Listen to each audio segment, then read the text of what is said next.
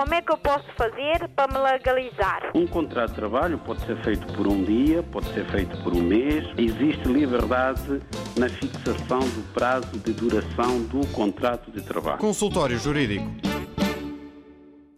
Ora viva, muito boa tarde, sejam bem-vindos à edição desta semana do Consultório Jurídico. Como é hábito, o jurista Adriano Malalande está connosco ao longo de uma hora para conversar com os ouvintes, eh, tirar dúvidas aos ouvintes e falar também sobre um tema semanal. Primeiro que tudo, ia convidá-los a participarem, uma vez mais, nesta edição e podem fazê-lo pelas vias habituais, através do e-mail consultóriojurídico.rtp.pt consultório jurídico.rtp.pt. Podem também enviar mensagens escritas ou orais através do WhatsApp 96 712 5572 e podem ainda inscrever-se para conversarem connosco em direto. Os números são também os habituais 21 382 0022 21 382 0022 21 382 0023 213820023 ou 213820068. Três linhas telefónicas que podem usar para se inscreverem na edição desta semana do Consultório Jurídico. Para já, a proposta musical trazida pelo Dr. Adriano Malalane, estamos com blues dos Estados Unidos. On my merry way, it's my own fault if I'm fool enough to stay. Guilt as charged. You got me in your sight. Your pull is mighty strong, but the devil, he's out tonight. Been years since I seen you, you still looking fine. What's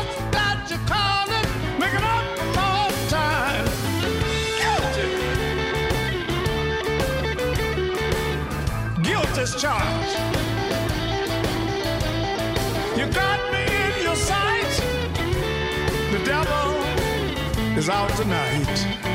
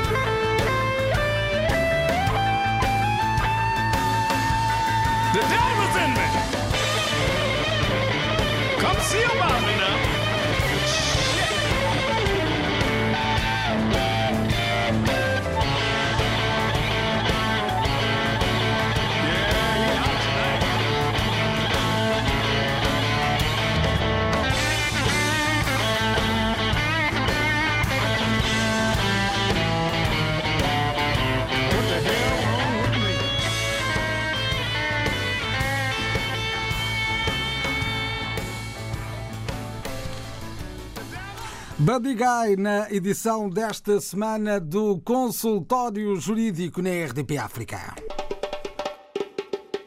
Como é que eu posso fazer para me legalizar? Um contrato de trabalho pode ser feito por um dia, pode ser feito por um mês. Existe liberdade na fixação do prazo de duração do contrato de trabalho. Consultório Jurídico. Vamos então ao tema desta semana. Doutor Adriano Malalano, bem-vindo. Um, hoje falamos do casamento civil na ordem jurídica portuguesa. Eh, sem dúvida, é esse o tema. Bom dia. É esse o tema do consultório jurídico de hoje. Portanto, vamos, vamos ver como é que a lei portuguesa eh, regula o casamento civil. Isto porquê? Hum, porque na ordem jurídica portuguesa são reconhecidas duas formas de casamento. Um é o casamento civil, é o mais comum, e o outro é o casamento católico. Quer um, quer outro tipo de casamento, se forem cumpridos os requisitos legais para a sua validade, é considerado válido. Por isso que uma pessoa que case pela Igreja Católica não precisa, depois de fazer a transcrição desse casamento, que é um casamento religioso, para a ordem civil. Portanto, tem plena validade caso tenham sido cumpridos os requisitos previstos na lei.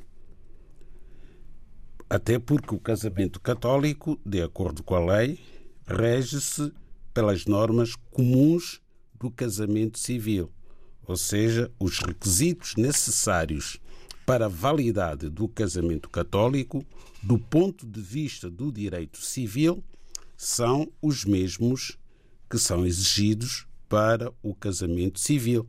Depois já haverá especificidades próprias da Igreja Católica, como seja o facto das pessoas serem batizadas e, e professarem esta religião.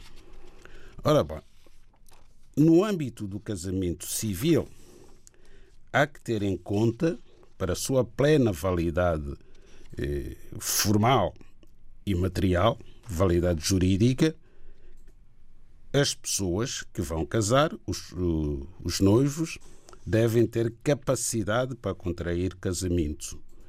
E ter capacidade para contrair casamento é não se verificarem certos impedimentos, chamados impedimentos dirimentes, que possam levar a que a pessoa, casando em violação destes impedimentos considerados dirimentes e absolutos, esse mesmo casamento seja considerado inválido. Como é o caso, por exemplo, de alguém menor de 16 anos contrair casamento. Esse casamento, se for contraído, é um casamento contraído fora da lei, portanto, vai contra a lei, porque toda pessoa menor de 16 anos considera-se que não tem capacidade, porque verifica-se nela um impedimento chamado impedimento dirimente absoluto.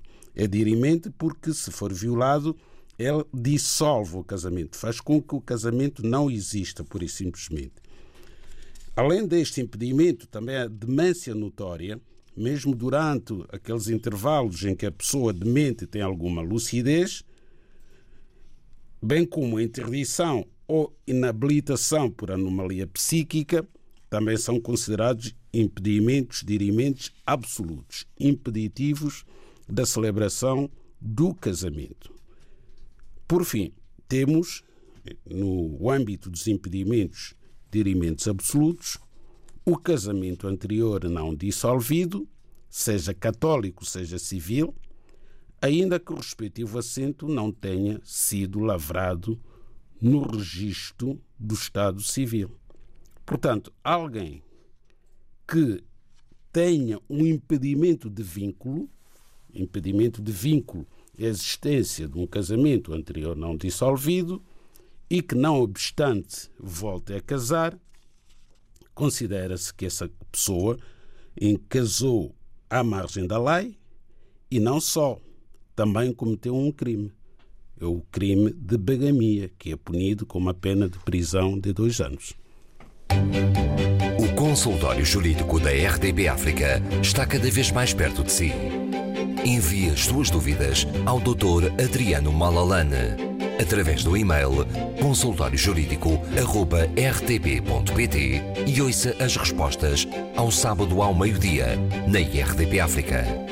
Consultório Jurídico, estamos aqui para ajudar. Saiba que pode enviar-nos mensagens através do correio eletrónico habitual consultóriojurídico.rtp.pt consultóriojurídico.rtp.pt Mas pode também enviar mensagens eh, escritas ou orais, deixar o seu, o seu recado através do WhatsApp RDP África 96 712 5572. E pode ligar-nos também através dos números habituais, o 21 382 0022. 21 382 0022. Também o 21 382 0023 da Rede de Lisboa. Se está fora de Portugal, 00351 é o indicativo. Vamos à música agora com Saturnino Gibeles, vamos à Guiné-Bissau, depois as dúvidas dos ouvintes. Senhor, Senhor, Senhor. Que pó, que pó, que pó.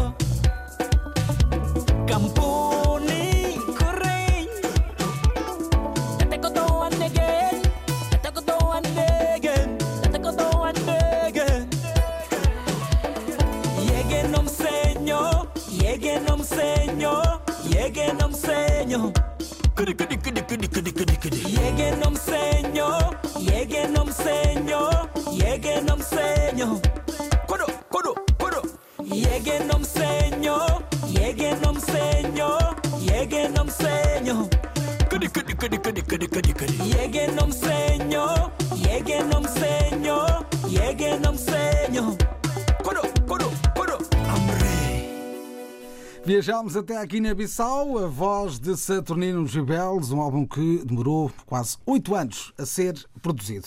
Estamos no consultório jurídico, as dúvidas dos ouvintes e é, é por aí que vamos andar ao longo dos próximos eh, minutos, conversando com eh, os ouvintes, trazendo também mensagens que nos chegaram nos últimos dias eh, ao nosso correio eletrónico. Doutor, começamos por aí, exatamente pelo e-mail da RDP África e com a seguinte história. Eu e a minha esposa adotámos três crianças na Guiné-Bissau. Uma adoção restrita eh, e a de sentença foi confirmada pelo Tribunal da Relação de, É- de Évora eh, como restrita. E por isso, por ser restrita, não deu para ter nacionalidade eh, portuguesa, segundo a Conservatória dos Registros Centrais. Eh, Segundo essa indicação que tivemos nos registros centrais, só a adoção plena é que daria direito a eh, eh, nacionalidade portuguesa. Pergunto, ou pergunta Yusuf Saidi, o nosso ouvinte, se pode alterar a adoção restrita para uma adoção plena. Pois bem, eh, esta pergunta de facto é pertinente porque a lei da nacionalidade impunha como requisito necessário para que o adotado fosse cidadão português, por via da própria adoção, que a adoção fosse plena e não fosse restrita. E já explicamos aqui a diferença entre a adoção plena e a adoção restrita, porque neste momento os ouvintes devem estar a perguntar-se: mas qual é a diferença então entre uma e outra adoção? O que é que distingue uma adoção plena de uma a- adoção restrita? Bom, a adoção plena é aquela adoção em que o adotado perde completamente qualquer tipo de vínculo com os seus pais biológicos. Portanto, essa adoção é plena. Passa a usar os nomes da família que o adotou, os nomes do adotante e é feito um novo assento de nascimento em que deixa de constar qualquer referência aos seus pais biológicos. E estes não têm o direito, os pais biológicos, portanto, de eh, relacionarem-se com aquela criança, com aquele filho que foi adotado. Até porque a adoção é um processo secreto, ficam inclusivamente sem saber quem, quem é que adotou aquela criança. Ora bem, neste caso, de facto, sendo esta criança adotada plenamente, adoção plena por um cidadão português, fica português com nacionalidade originária. A adoção restrita é aquela adoção que, não obstante a criança adotada também passar a, a- a pertencer, digamos assim, ao agregado familiar da família que o adotou, mas mantém alguma ligação com os pais biológicos. Pode conhe- conhece-os e pode visitá-los, não obstante ter sido adotado por outra família, por outro adotante. Ora bem, a lei da nacionalidade foi alterada e dessa alteração resultou, digamos assim, a derrogação da necessidade da adoção plena para que alguém ficasse com a nacionalidade do adotante, portuguesa neste caso. Portanto, a lei da nacionalidade passou a ter uma redação que diz que o adotado por nacional português adquire a nacionalidade portuguesa. Já não faz aquela distinção entre a adoção plena e a adoção restrita. É por isso que aqui o nosso ouvinte, que adotou três crianças na Guiné-Bissau, e estas três crianças terão sido adotadas antes da alteração da lei, daí que, por desconhecimento, não tenha feito uma adoção plena. Se tem consultado um advogado antes de se decidir pela adoção, muito provavelmente teria sido aconselhado a fazer uma adoção plena, porque as crianças vieram para Portugal, os pais ficaram na Guiné-Bissau, portanto é pouco provável que estivesse interessado numa adoção restrita. Mas, eventualmente, por falta de informação, esta conclusão é minha, bom, não, não sei se terei legitimidade para o dizer, mas parece-me que aqui poderá ter havido falta de um aconselhamento jurídico prévio. Agora, pergunta se pode anular esta adoção e agora passar a, a adotar plenamente as crianças. Não. Isso não é possível. Uma vez adotadas de, uh, adotadas de forma restrita, estas três crianças vão continuar com este tipo de adoção. O que é que lhes resta para serem portuguesas? Quando atingir a maioridade, 18 anos de idade, poderão naturalizar-se. Para tal, é necessário que os pais tratem da autorização de residência das crianças, ah, já, se é que não têm, se é que já não têm autorização de residência, que é para quando completarem 18 anos, já terão muito mais do que 5 anos de residência legal em Portugal e vão logo à Conservatória do Registro Civil e vão ficar portugueses por naturalização, quando poderiam ser já portugueses caso tivessem sido adotadas de forma plena à data. Como é que eu posso fazer para me legalizar? Um contrato de trabalho pode ser feito por um dia, pode ser feito por um mês. Existe liberdade na fixação do prazo de duração do contrato de trabalho. Consultório Jurídico. Estamos a trazer à antena as dúvidas dos ouvintes. Vamos ao telefone. É, e do outro lado da linha está Joãozinho Comatcha. Muito boa tarde, bem-vindo. Boa tarde. Está a ligar-nos de onde? Estou aqui em Lisboa, na zona de Famões. Muito bem, na zona da Grande Lisboa. Conte-nos então Sim. a sua história para ver de que forma é que o podemos ajudar. A minha história é a seguinte, que eu tenho uma residência aqui que está agora expirou. O prazo já foi desde 20 de outubro. Não sei como é que posso fazer para, para regularizar, para renovar a residência, que é comunitária, de 5 a 5 anos. E estou a tentar, quando dizem para ligar para, para a liga, liga, liga, não, não dizem nada dá número, nada.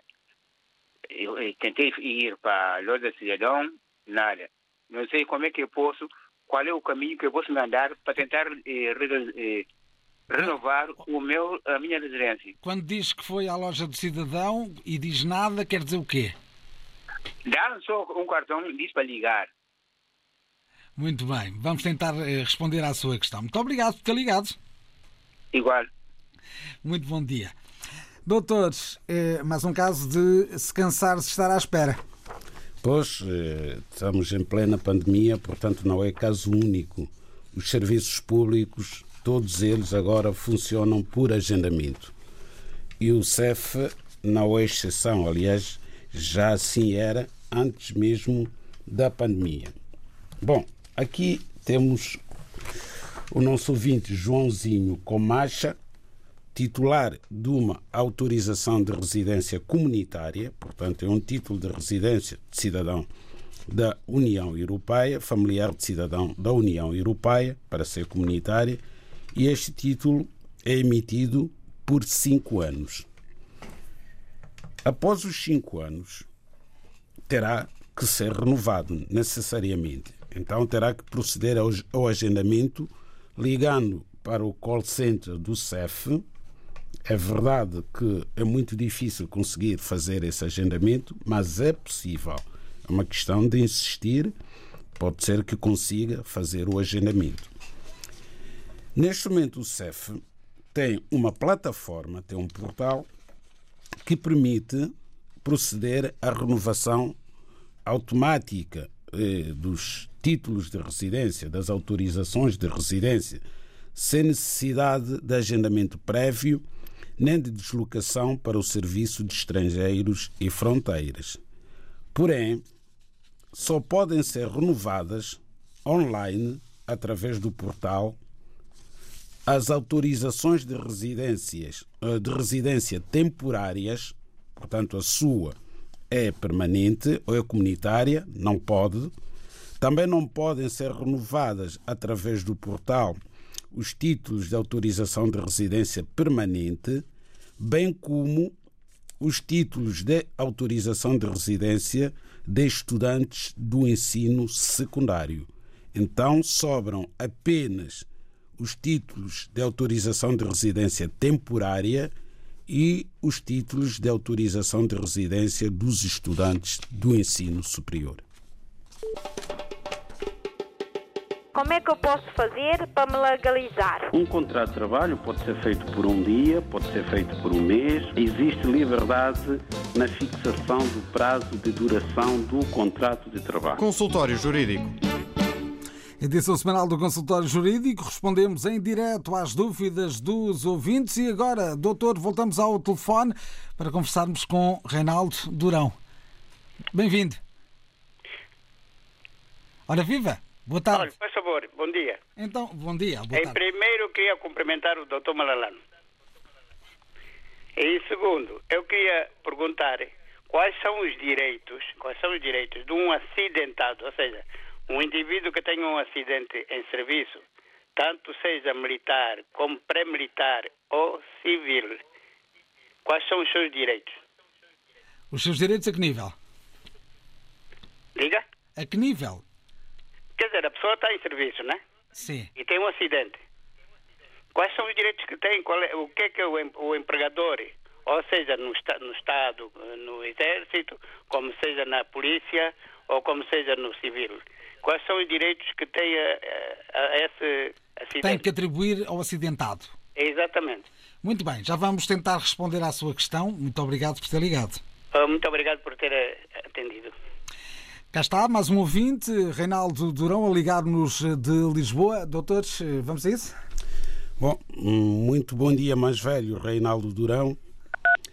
Esta questão que acaba de colocar é uma questão um bocado difícil de responder, mas obviamente que vamos tentar responder a esta questão. Porque colocou a questão do acidente sofrido em serviço, quer no âmbito do serviço civil, portanto, em que uma pessoa está a trabalhar para o empregador ao abrigo de um contrato de trabalho, como no caso do exercício de funções públicas de caráter eh, militar ou policial. Aí o, o empregador é o Estado, digamos assim, quando alguém é acidentado eh, no exercício eh, do serviço militar, o Estado é que tem que assumir essa responsabilidade de atribuir uma pensão e uma indemnização em consequência do acidente em função do grau de incapacidade do sinistrado. É assim nas Forças Armadas e também assim nas Forças Policiais. Agora, no âmbito civil, é obrigatório haver sempre um seguro de acidentes de trabalho. Quando um empregador, seja singular, seja uma pessoa coletiva, emprega alguém, tem alguém ao seu serviço, a lei obriga esse empregador a contratar uma pólice de acidentes de trabalho, através da qual vai transferir a sua responsabilidade por um eventual acidente de trabalho do seu trabalhador para a companhia de seguros. Então, havendo um acidente neste caso, também será necessário eh, fazer os eh, exames médicos, os peritos médicos do Tribunal do Tribunal do Trabalho vão avaliar o grau de incapacidade do sinistrado e será em função também dessa incapacidade conjugada com o salário que o trabalho recebe, bem como com a idade do acidentado à data do acidente. Estes três fatores vão ser conjugados por forma a determinar o valor da indemnização a que terá direito. E assim respondemos a mais um ouvinte nesta emissão semanal do Consultório Jurídico. Voltamos ao telefone agora para conversarmos com Armando Pereira. Boa tarde. Boa tarde. Conte-nos a sua história, por favor. Muito, muito obrigado pela oportunidade que eu tinha dado. Bo- Boa tarde, ouvinte da RDP Nuno Sardinha. E doutor Adriano Manalana. Eh, ah, o meu, a minha questão é a seguinte. Uma pessoa está aqui, não está a trabalhar, e tem mulher, é casado oficialmente, quer trazer a sua mulher para Guiné, só porque não tem o, o rendimento, o contrato de trabalho. Quais são os procedimentos que pode fazer? Muito bem, vamos tentar responder à sua questão também aqui nesta emissão de hoje. Obrigado por ter ligado, Sr. Armando. Obrigado. Doutor, mais uma questão dos nossos ouvintes aqui em direto. do Sr. Armando Pereira e aqui estamos no reagrupamento familiar. Porque o Sr. Armando Pereira diz que quando uma pessoa que está em Portugal e que é casada e o cônjuge está no país de origem, neste caso Guiné-Bissau, quais são os procedimentos legais necessários para a esposa que ficou no, no país de origem se reagrupar ao marido em Portugal. Isto é, para o marido poder mandar vir, não é, da Guiné para Portugal a sua esposa. Ora bem, e diz assim: a pessoa está desempregada, não está a exercer qualquer atividade profissional. Infelizmente, nestes casos, a lei não permite o reagrupamento familiar. Um dos requisitos, porque aqui temos requisitos cumulativos, um dos requisitos, dos vários requisitos que a lei prevê, é que o cidadão estrangeiro residente em Portugal esteja a exercer uma atividade profissional remunerada e que o seu rendimento seja suficiente, portanto, para poder eh, sustentar a família que há de vir para Portugal viver com ele. Se não estiver a trabalhar, se estiver a receber o subsídio de desemprego, obviamente que o CEF não vai conceder esse direito ao reagrupamento familiar. Vai esperar que a pessoa arranje trabalho e que tenha um salário eh, de acordo com os requisitos da portaria que regula esta matéria. Como é que eu posso fazer para me legalizar? Um contrato de trabalho pode ser feito por um dia, pode ser feito por um mês. Existe liberdade na fixação do prazo de duração do contrato de trabalho. Consultório Jurídico. Estamos a conversar com os ouvintes no consultório jurídico e trazemos à antena as suas dúvidas de caráter jurídico. Muito boa tarde, como é que se chama? António Francisco, António Francisco, está a ligar-nos de onde? de Arredor de Lisboa. Ora, muito bem. E conte-nos a sua história. É, é o seguinte, eu fiz o agendamento para pedido de cidadania portuguesa o mês passado. É, só que, infelizmente, o registro civil demarcou-se. É, é, Disse-me que só poderia ser isso, só poderia ser em maio deste ano. Gostaria de saber se isso é muito normal. Eles alegam que é questão do estado de emergência, é, por aí. Só que, infelizmente, não é? o que está em causa é o, o, o- a minha certidão de nascimento, que pode correr o risco de caducar. Eu gostaria de saber se eh, isso é normal, é, um caso, né? é, é uma, é uma questão normal por parte do juiz civil. A segunda questão em causa é que o meu pai eh, fez parte exército português, eh, pela qual tem a receber o, uma pensão de vícios nacionais. Só que, infelizmente, o Ministério da Defesa está a dificultar o processo. Então, remeti o caso à Provedoria de Justiça, eh, que me diz também que é limitado né, nas questões de género. Eh, gostaria de saber se qual é o procedimento que eu devo seguir para tentar solucionar o, o- o caso. Uma vez que eu tenho todas as papeladas, né, até tenho a certidão emitida pelo, pelo Ministério da Defesa, Só se esqueceu de dizer uma coisa. Onde é que está o seu pai? O meu pai, infelizmente, faleceu. Faleceu há dois anos atrás. Mas eh, o caso em si já tinha exposto já antes dele falecer. Tanto mais que eu tenho documentos, eh, que tenho comprovativos do Ministério da Defesa, eh, que, que dizem, não é? Eh, Os pedidos que eu já fiz. E diga uma coisa. E a sua mãe? A minha mãe, nesse momento, encontra-se em, vida ainda. Né? Em vida. E está cá ou está fora? Não, não, não, está fora. Está onde? Está em Angola. Em Angola. Exatamente. O próprio Ministério da Defesa é que está a dificultar e pela qual o último, último, a última resposta que, que, que deram-me é que eles arquivaram o processo porque não reconheciam os serviços. Estamos a perdê-lo. Ao serviço ao, ao exército português. Isso é uma, é uma.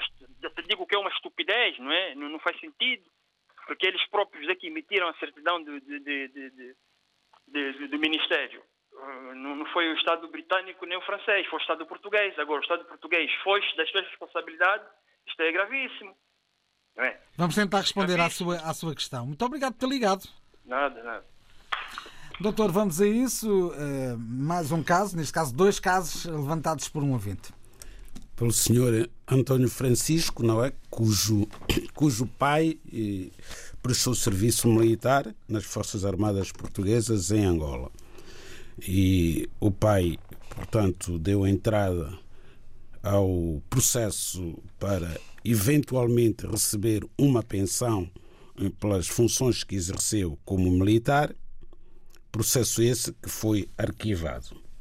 Este é o primeiro caso, não foi por esta ordem, mas é um dos casos que foi colocado pelo nosso ouvinte António Francisco, sendo que o outro a questão do agendamento para a sua naturalização no registro civil, agendamento esse que foi adiado para maio, em virtude do estado de emergência. Bom, então vamos começar pela ordem como as questões foram colocadas. Então vamos ao agendamento que foi adiado. É de facto normal que tenha sido adiado. Não foi só o seu agendamento, todos os agendamentos cujas diligências deveriam ter lugar nesta altura têm sido adiados para uma altura posterior. No caso no caso da nacionalidade portuguesa, é verdade que os documentos necessários para o processo têm prazo é o caso da certidão de nascimento, cujo prazo é seis meses a contar da sua emissão, e do certificado do registro criminal do país de origem, cujo, cujo prazo de validade são três meses a contar da data da sua emissão. Como é que o Sr. António Francisco pode resolver esta questão? Não tem que esperar pelo mês de maio.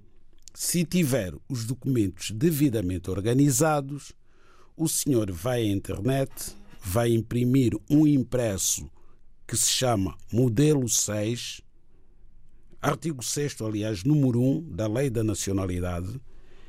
Com esse impresso nas mãos, o senhor vai preencher, o senhor é uma pessoa que estudou, sabe preencher um impresso devidamente e vai ao notário assinar na presença do notário o empréstimo.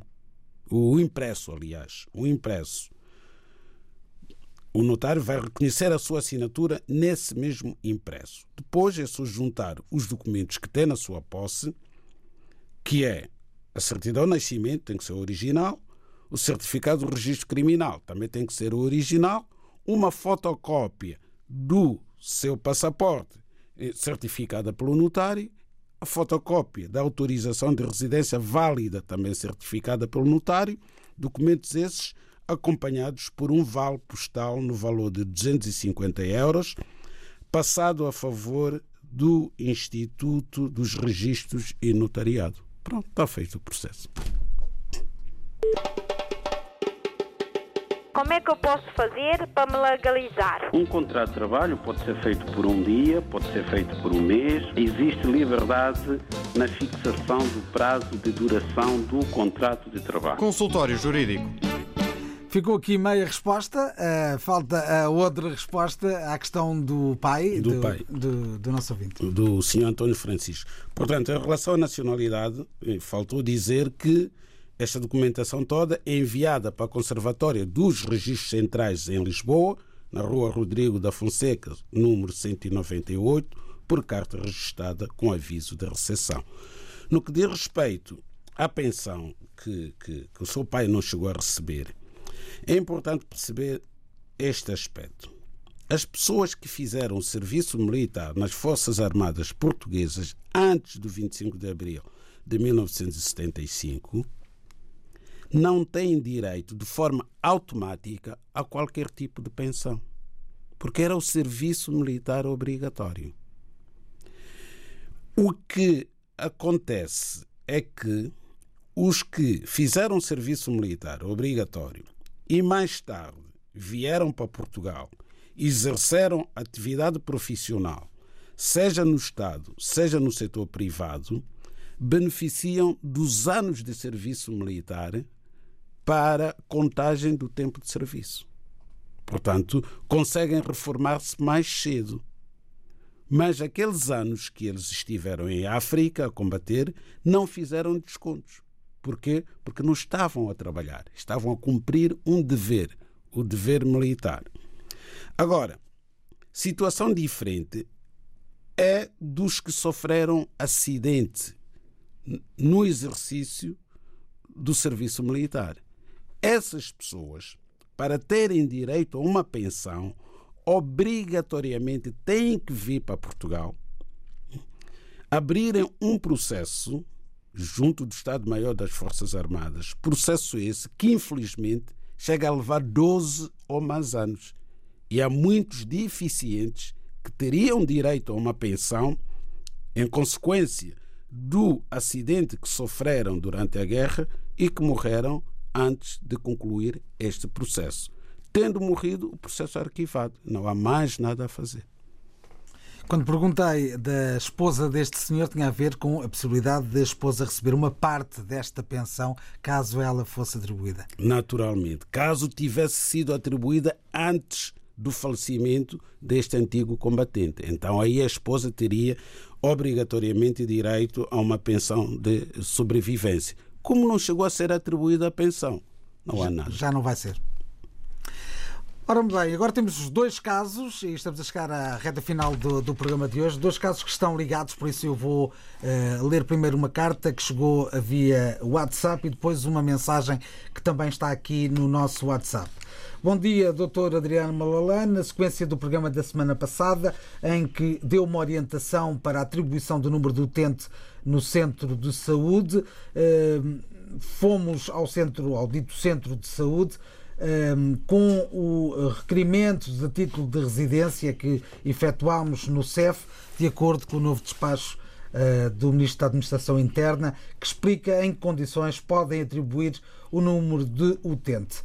A resposta que obtivemos eh, foi de que eh, não haveria condições para atribuir este número de Serviço Nacional de Saúde em Portugal. Uh, e por isso pergunta esta nossa ouvinte, ouvinte Ju, o que é que deve fazer? Agora que eh, voltou a ir ao centro de saúde e no centro de saúde voltam a dizer-lhe que não tem direito a ter o número de uh, Serviço Nacional de Saúde. Uh, dentro do mesmo tipo de registro, temos aqui a mensagem de um outro ouvinte que nos enviou uma mensagem por WhatsApp. Bom, Bom dia, doutor Adriano. Olha, o meu nome é Bozinovic. Eh, eu gostaria só de saber uma questão. Eu penso que também essa questão já foi, já foi esclarecida aqui algumas vezes por si, mas eu tenho aqui uh, algumas, quer dizer, uma pequena dúvida. É, eu tenho aqui uma situação de uma prima minha que, que está cá a residir em Portugal há, há mais de quatro meses, salvo erro, sim. Já, já foi inscrita no centro de saúde eh, mas no entanto ela só está inscrita no centro de saúde e não tem aquele, o número de o número de beneficiário, ou nesse caso o número do utente, assim é que é. Então eu gostaria de saber como, como em que hum, se, é, se é permitido por lei uh, o centro, centro, centro de saúde uh, inscrever a pessoa e não dar o número de, de, de não atribuir o número do utente. Porque assim, de, por causa deste, dessa situação, ela agora hum, uh, tem aqui uma requisição médica. Um, para poder uh, fazer aqui um exame e no, ali no, na requisição está com uma taxa de, eh, moderadora de isen- de isenção. Mas, no entanto, por facto de não ter o número do utente, as clínicas todas eh, estão a a obrigá-la a pagar esta mesma taxa. Eh, pronto, eu gostaria de saber se- como é de fazer eh, para poder, eh, pronto, ajudá-la nesse caso, fazer com que ela pudesse ser hum, hum, eh, detentora deste número de, de, de utente. Tá bem? Obrigado. Vamos então responder a este nosso ouvinte e também à carta anterior, que são temas idênticos. A questão é sempre a mesma.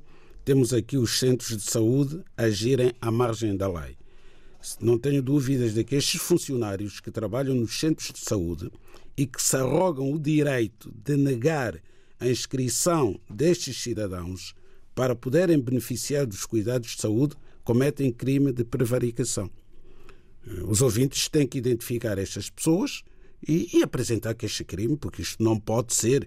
Existe de facto um diploma que foi aprovado em maio do ano passado, eh, no primeiro estado de emergência que tivemos, que vem dizer claramente que todos os cidadãos, aliás, temos ouvido várias vezes os políticos nos diversos órgãos de comunicação social a dizer que ninguém é privado do acesso aos cuidados de saúde em Portugal por ainda se encontrar numa situação que não está regularizada. Mas uma coisa é a política, outra coisa são os factos concretos e a vida das pessoas que está em causa. Eu tenho sugerido que apresentem queixa ao provedor de justiça. O provedor de justiça tem centenas de queixas, centenas, se não milhares, relativas a esta questão do acesso aos cuidados de saúde por parte dos cidadãos estrangeiros, acesso esse que lhes é vedado por meros burocratas. A lei está do lado das pessoas, mas os burocratas impedem as pessoas do exercício da lei e do acesso a um direito fundamental, quanto é o direito à saúde têm que continuar a escrever para o Ministro da Administração Interna é que as pessoas também não sabem organizar-se. Se fizessem um abaixo assinado para o Presidente do Parlamento, para a Assembleia da República, para o Presidente da República, para o Provedor da Justiça e para o Procurador-Geral da República, estou convencido que esta situação ficaria resolvida. Mas o que acontece é que cada um fica com o seu problema, vai ao centro de saúde, é recusado o número do, do utente, em violação da lei, volta para casa, conforma-se. Aqui ficou o conselho do Dr. Adriano Malalane. Vamos ouvir o último ouvinte do dia. Muito boa tarde. Muito boa tarde, Nuno. Como está? Tudo bem? Bem, obrigado. Como é que se chama? Olha, Mâncio Soares. Muito bem. E conte-nos então a sua história. A história é. Eu tenho um tio uh, que trabalhou cá em Portugal muitos anos, foi enfermeiro, uh, morreu. Ele morreu há 16 anos. Na altura, ele deu entrada aos seus papéis de reforma. Mas como teve um desentendimento com o tal advogado, devido aos dividendos a pagar e tal, tal, o advogado não meteu a reforma para o senhor. Os honorários. O, exato, esse dinheiro do honorário, o gajo queria levar muito dinheiro, dividiram metade, e ele não aceitou. Então o tal advogado não meteu os papéis da reforma ao senhor. Ele morreu há 16 anos. A minha pergunta é a seguinte: eu queria perguntar ao doutor, uh, passado esse tempo, se a, a, sua mulher casada poderá fazer alguma coisa, se poderá dar entrada aos papéis da reforma. E se assim for, o que é que ela terá que fazer? Era essa a minha questão. Obrigado. Obrigado também por ter ligado. Boa tarde. Sim, boa tarde. Boa tarde. Vamos aqui tentar responder a esta questão. Ainda temos aqui mais duas que uh, vamos ver se conseguimos lá chegar. Bom, vou tentar ser rápido. Não é por ser advogado que vou pedir que os advogados sejam tratados com alguma reverência. Não é, não é o indivíduo ou a, a pessoa. Não, é o advogado que os senhores contrataram.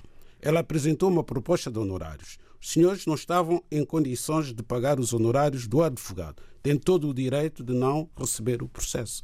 O que tinham que fazer é pedir apoio judiciário à Segurança Social para ser nomeado um advogado para tratar desta questão. Não o fizeram. 16 anos mais tarde, lembram-se que um familiar tinha direito a uma pensão? Óbvio que não, já prescreveu o direito à pensão. E assim respondemos a mais um ouvinte. Vamos ao uh, WhatsApp uh, da RDP África. Uh, é uma mensagem escrita da Odília de Jaló a perguntar se uma pessoa que já está há 15 anos em Portugal já pediu residência por seis vezes pode pedir agora a nacionalidade portuguesa? Bom, aqui deve haver um equívoco. Deve ter renovado a autorização de residência. Estou a ler o que está escrito. Exatamente. pois, eu percebi, eu percebi. 15 anos, durante os 15 anos, seguramente já renovou por várias vezes a autorização Exatamente. de residência. E o direito à nacionalidade, temos-lo dito aqui todos os sábados, é 5 anos de residência legal em Portugal. Está respondida a questão uh, da nossa ouvinte. Uma última questão para uma resposta também breve, temos dois minutos ainda. Uh, nasci numa das províncias ultramarinas portuguesas, hoje na posse de uma certidão narrativa completa e com timbre da administração de então. Hoje, querendo reclamar a nacionalidade portuguesa, posso utilizar essa certidão de suporte e isentar-me de alguns condicionalismos para a obtenção da referida nacionalidade? Mais uma questão que já aqui falámos muitas vezes. É o Decreto-Lei 308-A de 75 que vai retirar a nacionalidade portuguesa àqueles que nasceram nas ex-colónias e que não tinham ascendentes naturais de Portugal. Portanto, se for o seu caso, obviamente que terá que trazer uma nova certidão já como cidadão desse país, seja ele qual for, Cabo Verde, São Tomé, Angola, Moçambique ou Guiné-Bissau, e requerer a, nat a nacionalidade portuguesa por via da naturalização, isto é, apresentar a prova de que reside legalmente no país com autorização de residência há pelo menos cinco anos. E assim estivemos no consultório jurídico. Como é que eu posso fazer para me legalizar? Um contrato de trabalho pode ser feito por um dia, pode ser feito por um mês. Existe liberdade na fixação do prazo de duração do contrato de trabalho. Consultório Jurídico